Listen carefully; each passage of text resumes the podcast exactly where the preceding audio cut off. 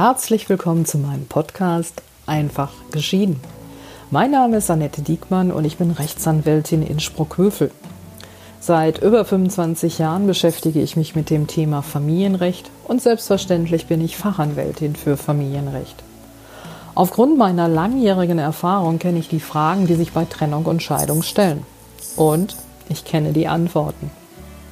Eine Reihe von diesen Fragen möchte ich in meinem Podcast gern beantworten. Heute möchte ich fortfahren, einige Irrtümer zum Eherecht aufzuklären.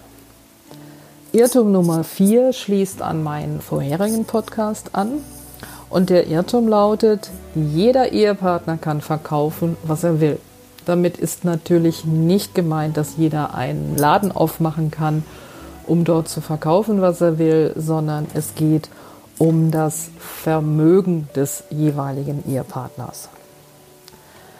In meinem letzten Podcast hatte ich ja erklärt, dass auch dann, wenn man keine Gütertrennung vereinbart und wenn man ohne Ehevertrag heiratet und damit in den sogenannten Güterstand der Zugewinngemeinschaft eintritt, durch diese Eheschließung das Vermögen der Eheleute, das sie schon vor der Eheschließung hatten, nicht automatisch gemeinschaftliches Vermögen wird.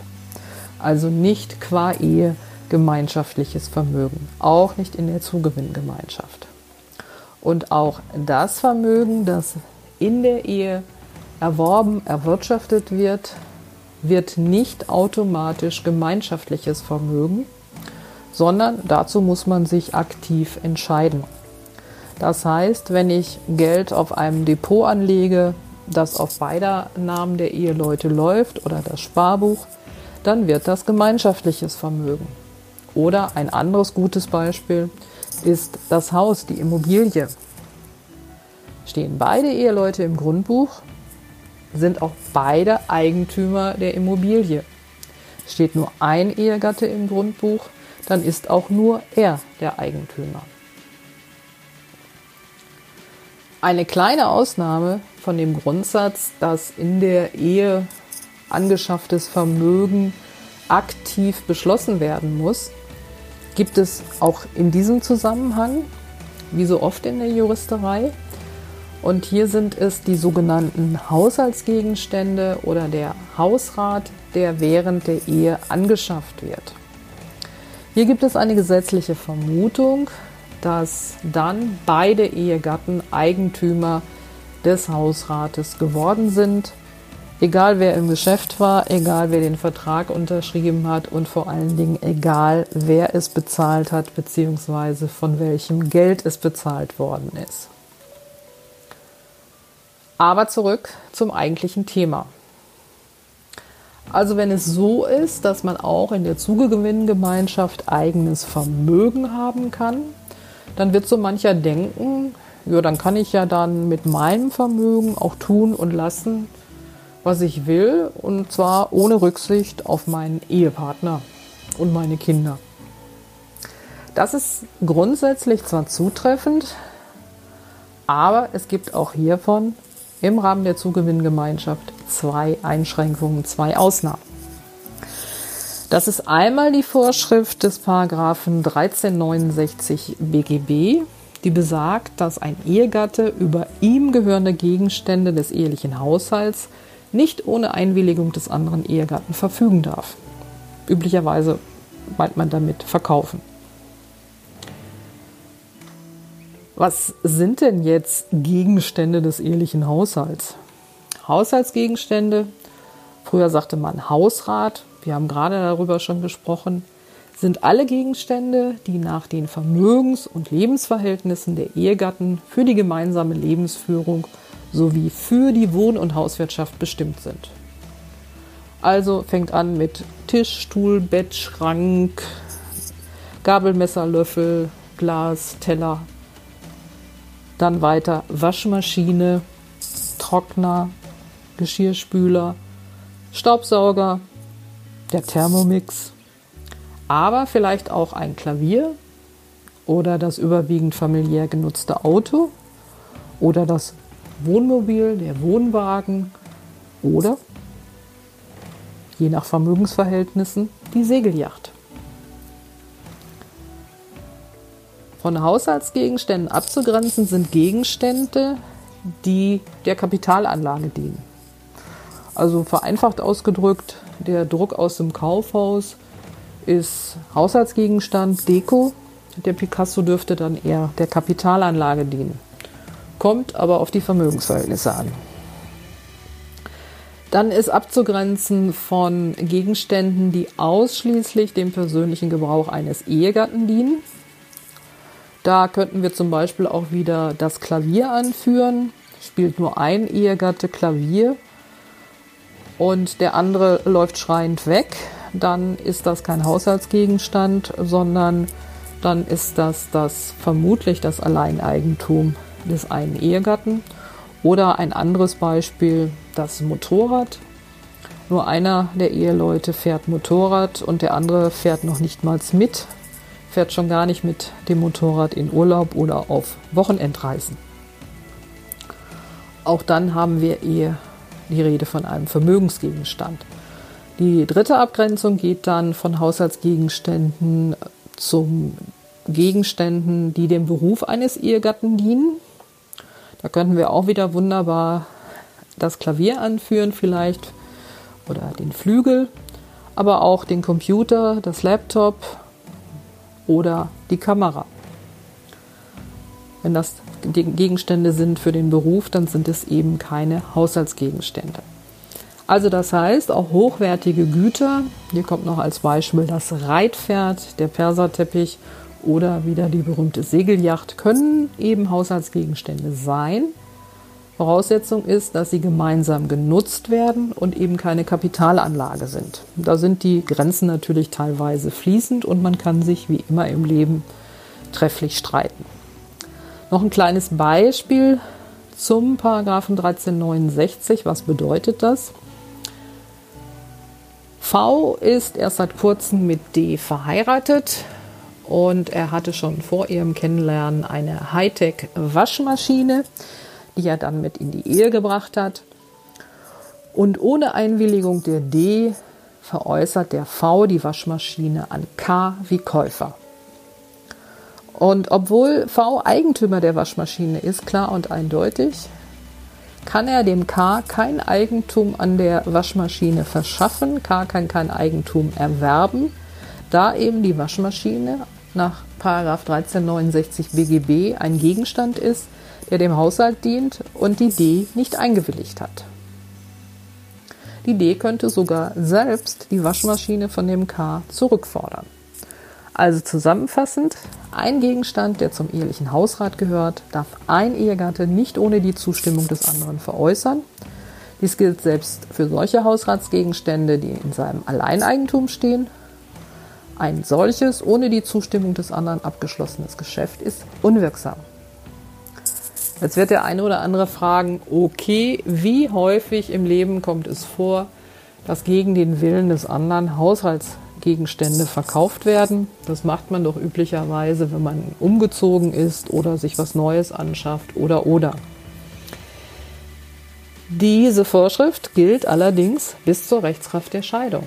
Das heißt, sie gilt auch nach der Trennung der Eheleute. Und dann könnte es bei dem einen oder anderen, ohne dass das hier bitte als Aufforderung verstanden wird, interessant werden, wenn der eine Ehegatte ohne Einwilligung des anderen das Familienauto verkauft oder andere werthaltige Gegenstände, die eigentlich Haushaltsgegenstände sind. Die zweite Vorschrift, von der ich hier sprechen will, ist der Paragraph 1365 BGB und der bestimmt, dass ein Ehegatte nur mit Einwilligung des anderen Ehegatten sich verpflichten kann, über sein Vermögen im Ganzen zu verfügen. Hat er die Einwilligung nicht, ist der Vertrag unwirksam. Zweck dieser Vorschrift ist der Schutz des, der wirtschaftlichen Basis der Ehe und des Zugewinnausgleichsanspruchs des anderen Ehegatten. Dadurch soll eben sichergestellt werden, dass nicht einer der Ehepartner einseitig über das gesamte Vermögen verfügt und dadurch der Familie die Lebensgrundlage entziehen kann. Ich sprach gerade von Vermögen Das ist also die Abgrenzung, die wir gerade im Grunde schon mal hatten zwischen Haushaltsgegenständen und dem übrigen Vermögen. Und hier sind die Übergänge fließend oder man muss erstmal entscheiden, ist es ein Haushaltsgegenstand oder ist es ein Vermögensgegenstand. Und ich sprach davon über Vermögen im Ganzen. Häufig ist es natürlich so, dass das wesentliche Vermögen aus einem Gegenstand besteht. Und damit meine ich das Haus, die Immobilie, die Eigentumswohnung.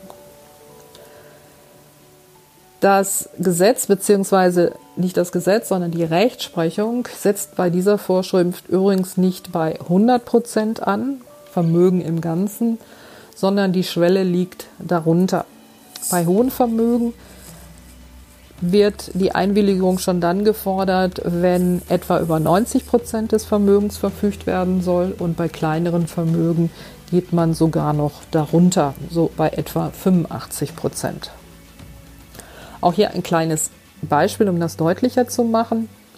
Der Ehemann hat ein Vermögen von 5000 Euro und erbt jetzt ein Grundstück mit einem Wert von 95.000 Euro. Also zusammen hat er dann 100.000 Euro. Und das Grundstück verkauft er für 95.000 Euro. Dazu braucht er die Einwilligung seiner Ehefrau, denn damit will er über 95 Prozent seines Vermögens verfügen. Und das hat eben nichts damit zu tun, dass er es geerbt hat. Und das hat was damit zu tun, dass er Alleineigentümer ist, sonst könnte er sowieso nicht alleine verfügen. Und dass es eben die Vorschrift des Paragraphen 1365 BGB gibt. Kleine Ergänzung hierzu noch. Ähm, die Wirkung dieser Vorschriften, die ich da gerade erläutert habe, 1365 und 1369 BGB, kann man übrigens ausschließen, auch wenn man in der Zugewinngemeinschaft lebt. Dafür braucht man aber einen notariellen Vertrag, aber man muss nicht zwingend Gütertrennung vereinbaren. Und wenn es gute Gründe gibt, das Vermögen zu veräußern und der Ehegatte will aber nicht zustimmen, dann kann man das Familiengericht anrufen und das kann dann die Entscheidung ersetzen. Das nur so als Information. Ich komme zum Irrtum Nummer 5. Und der lautet, wenn mein Ehepartner erbt, erbe ich automatisch mit. Nein, Irrtum, sowohl bei der Gütertrennung als auch in der Zugewinngemeinschaft erbt nur der Ehegatte der entweder als gesetzlicher Erbe erbt oder testamentarisch eingesetzt ist. Gesetzlicher Erbe ist sowieso nie das Schwiegerkind, sind immer nur die eigenen Kinder. Klar, testamentarisch kann jemand ein Ehepaar als Erbe einsetzen. Das ist nicht verboten, das kann sein, ja. Dann werden beide Erbe aber eben nicht automatisch, sondern weil sie testamentarisch so eingesetzt worden sind. Gleiches gilt übrigens auch für Schenkungen. Da es sich bei Schenkungen aber oftmals um sogenannte Handschenkungen handelt, also der zu schenkende Gegenstand sofort übergeben wird, ist manchmal nicht so ganz klar, ob denn nur der eine Ehegatte oder beide Ehegatte Empfänger der Schenkung sein sollen. Bei der Übergabe weiß man das vielleicht noch. Nach fünf Jahren weiß das dann im Zweifel keiner mehr. Und dann ist eben nicht so ganz eindeutig, für wen die Schenkung bestimmt war. Wenn aber eindeutig nur ein Ehegatte beschenkt werden sollte, dann ist auch nur er der Eigentümer geworden und nicht eben auch der andere automatisch mit. Und natürlich kann der beschenkte Ehegatte, der Ehegatte, der Erbe geworden ist, die Gegenstände weiterschenken und auch weiter vererben. Und auf die Art und Weise kann der andere Ehegatte dann auch Eigentümer werden, aber nochmals eben nicht automatisch. Und damit wären wir auch beim Irrtum Nummer 6. Ich erbe automatisch alles, wenn mein Ehepartner stirbt. Dies dürfte wohl einer der größten Irrtümer sein. Diese Konstellation gibt es so gut wie nicht. Das Gesetz will eigentlich gar nicht, dass der Ehepartner alleine erbt. Denn eigentlich soll das Vermögen in der Familie bleiben. Und in dem Sinne ist der Ehepartner zumindest nicht die Ursprungsfamilie. So von Großvater, Eltern, Kinder. Damit das so ist, dass der Ehepartner alleine erbt, muss der Erblasser, also der Verstorbene, kinderlos sein. Er darf auch keine Kinder gehabt haben, auch keine Enkelkinder.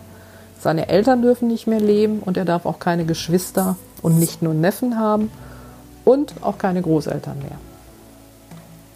Paragraph 1931 bestimmt, dass wenn weder Verwandte der ersten noch der zweiten Ordnung noch Großeltern vorhanden sind, erst dann erhält der überlebende Ehegatte die ganze Erbschaft. Und Verwandte der ersten Ordnung sind eben die eigenen Abkömmlinge, das heißt Kinder, Enkelkinder und so weiter.